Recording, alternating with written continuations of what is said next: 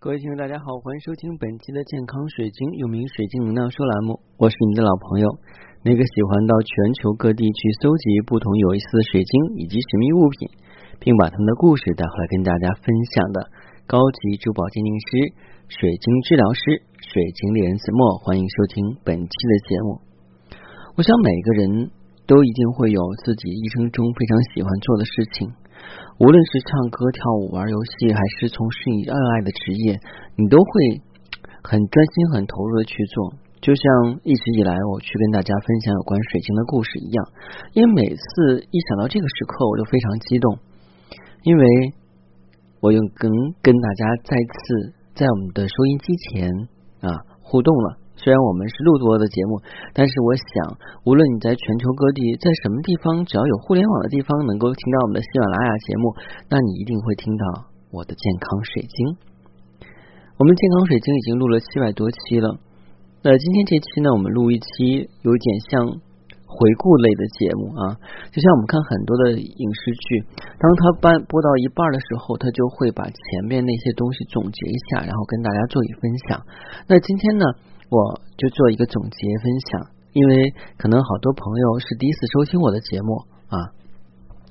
那我们都知道水晶是非常漂亮的啊，闪闪发光，然后有很绚丽夺目的光彩。其实呢，当我们看到一块水晶，心在砰砰跳的时候，我们就知道那个当下我们已经跟水晶连接上了。那这是一种什么样的感觉？一种难以割舍的感觉。可能有的时候你只是觉得很好看，可能有的时候你觉得它会成为你人生中伴你走过一生的唯一。那么，到底水晶是怎样的呢？其实我们。在讲课程的时候，一直在反复强调，我们的水晶是用来用的啊，不仅仅是作为装饰品。就像我问你，嗯，你平时吃饭的勺子是用来盛汤盛饭用，它闪闪发光，可能在古代人的话，他会觉得那个很亮，作为装饰品或者说是财富的代表。但是我们现代人的话，就把它装作装饰品。而我们在这个人类历史繁衍的过程中，有很多的器具，最后都变成了装饰品，失去了它本有的意义。我们水晶其实也是这样的啊。那我们水晶对于人的治疗以及使用，其实也是有了几千年的历史。呃，据研究表明啊，水晶治疗已经是在六千年以上。就六千年以前就已经出现了，最早可以追溯到这个苏美尔人和古埃及时代。今天的这个疗愈方法，最主要的话就会涉及到我们对于身体能量的调节需要水晶，还有我们需要打坐或冥想的时候，可能会涉及到去需要水晶。在一九八零年。美国的卡西纳导师在夏威夷建立了第一个水晶学院之后，他的学生遍布全球各地。虽然短短的只有差不多四十年的历史，但是现在很多人已经开始觉醒，了解跟学习水晶的历史，学习水晶的文化，学习水晶的使用。这也是我们每一个水晶治疗师跟疗愈师所肩负的重要的职责。而水晶作为我们链接大自然、链接大地之母最稳定的，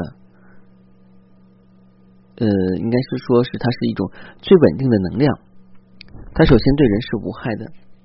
我们一直在强调，水晶是可以帮助人实现心愿，虽然它是辅助的，但是它不像药物直接作用于身体。我们讲是药三分毒，但水晶不会有这种情况。那有人说，老师不是有些水晶可能会有辐射吗？啊？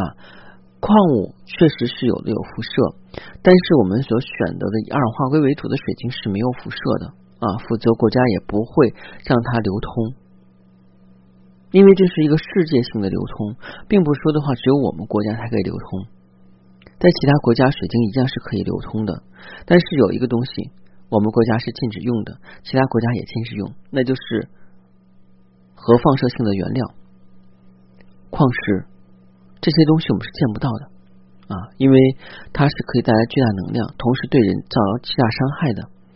像我们知道这个福岛核电站啊，前一段时间啊这个事情，其实很多的东西在自然界它是有一个平衡，它本身没有好跟坏，只有使用者是出于什么样的目的。我们在使用水晶的过程中，都会有一个明显的感觉。如果你是敏感体质的人，你看到一块水晶的视频图片，是你摸出的摸摸出的时候，你会感觉到一种感动感、温暖感。这种感觉不是能够让你用言语来表达的。就好比方说，你在电影院看了一部感人的电影，你不觉不觉得流下眼泪，而你明明知道这是假的，为什么要流眼泪？是因为电影一个场景的片段跟你内心震动的片段同频了。所以，当你同频到一个角度时候，电影的主人公在流泪的时候，你也在流泪。而我们人是经过很长时间幻化，就是演变而过来的。我们的晶石是最稳定的，也就是说，无论我们前世是怎么样变化，这些晶石一直在见证我们的成长啊，出生、成长、生活、衰老，一直到死亡。它就像到一个记录器一样，在记录着我们，只不过我们可能我们没有发现它。当有一天你找到那个一直以来很关注你的晶石的时候，你会感觉到心砰砰直跳，你会感觉到找到了唯一。那有人跟我说：“老师，我一直想学水晶。”我说：“很可以啊，很好。但是学水晶你要下苦功夫，不仅仅我们知道的这些基本知识，比方说水晶的鉴定啊、珠宝学呀啊这些矿物学啊，这是很基本的。再往深的学以后。”你要学到水晶更深层的东西，包括像对于水晶的解读，因为亚特兰蒂斯人是可以解读水晶的。我们现在呢也没有经过这个方面学习，也没有这个环境，因为平时我们见到水晶就少。你拿一个他没有见过的东西跟他说啊，这个东西很厉害很好，那就像纸上谈兵啊。就像有一个非常有意思的故事，有一个人倾家荡产去学屠龙术。后来呢，他学成归来以后，他就失业了。为什么？因为没有龙让他去宰客。那我们的水晶其实也是这样，很多人只觉得水晶的美丽，或只觉得水晶的话可以带来价值。他说：“我要去做水晶，要去学水晶。”可是你水晶知识在学习过程中，你还要去实践。因为有的时候我们知道，书本上是属于间接经验，而我们直接操作是直接经验。关于水晶的链接啊，使用你不操作的话，你是感受不到的。我就是讲的再天花乱坠，那也是我觉得感觉的分享，就像冷暖自知一样。一杯水，有的人觉得冷，有的人觉得凉，有的人觉得正好，每个人感受都不一样。而我们的课程在随着不断的深化还有完善的过程中，会更多的是增进一种灵性的成长。那这种成长的话呢，是来自于你对水晶大量的了解使用之后，才会慢慢总结到的。其实我的课程也是我实践总结来的，当然也是看了很多书，也吸取了很多老师的一些内容借鉴，包括我的使用，形成了我们现在的整个体系。但是有一点大家要注意，无论你是否想从事水晶行业。但是，如果你是水晶爱好者，就应该真正的去聆听和去感知水晶所给你带来的能量。也许只有转瞬即逝的刹那间，那请你把它记录在纸上。只要你能记得住的，你跟水晶沟通的时间、地点和传递给你的信息，久而久之，这种练习就会形成一种条件反射。当你摸到一块水晶以后，它就会把它的信息传递给你。前提是要下苦功夫。要去练习，真的是这样的。我想每个人从小到大，要不停的去学习，因为我知道，在收音机旁的另外的你，无论你是什么职业、什么民族、什么性别、什么年龄，但是你都经历了学习识字，以及到现在我们能够看懂文字，对不对？但是我们都知道。在小的时候，我们去学习识字、背单、背生字，是件很痛苦的事件。就像老师说啊，我们周二测验啊，要考一个生字，我们都会很痛苦。当你现在返回头去想，你之前做的那些已经不是什么了，因为你已经对文字掌握掌握已经可以学以致用了。那我们现在的话呢，对水晶的了解远远还不够，因为我们没有办法去处于古代的时期亚特兰蒂斯那个古老消失的文明，也没有办法变成苏美尔人。但是有一点。我们在这条路上，如果坚定下来，就要不停的去学习。我每天翻大量的文件，就是因为我觉得水晶真的是能够包含各个行业。那我知道，这这这个这段时间呢，跟大家说我去学咖啡，因为我一直想用咖啡跟水晶融合起来做一款饮料，它会给人带来多少的好处呢？如果你今天听了节目，可能你可以试一试啊。这是这一期的回顾啊，是想告诉大家，有些人他是比较功利的，选择合适的水晶以后马上就要实现心愿，这是不可能，因为要练习。有些人呢，只是看颜值，因为今天就遇到这样的问题，一个顾客说他的那个亲戚的一个欧泊戒指那个戒链掉了啊，然后。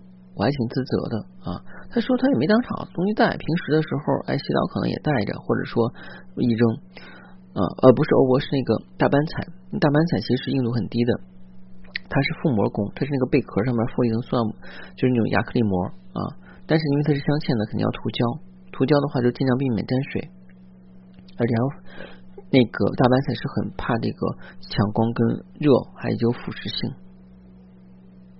那如果它当做一个装饰品，它晶石的寿命很快就没有了。其实对于我来讲的话，我心里面是很不舒服的，因为我真的是希望能够学以致用，或者说是有的人能够通过用这些水晶、这些矿石疗愈自己，让自己变得更好。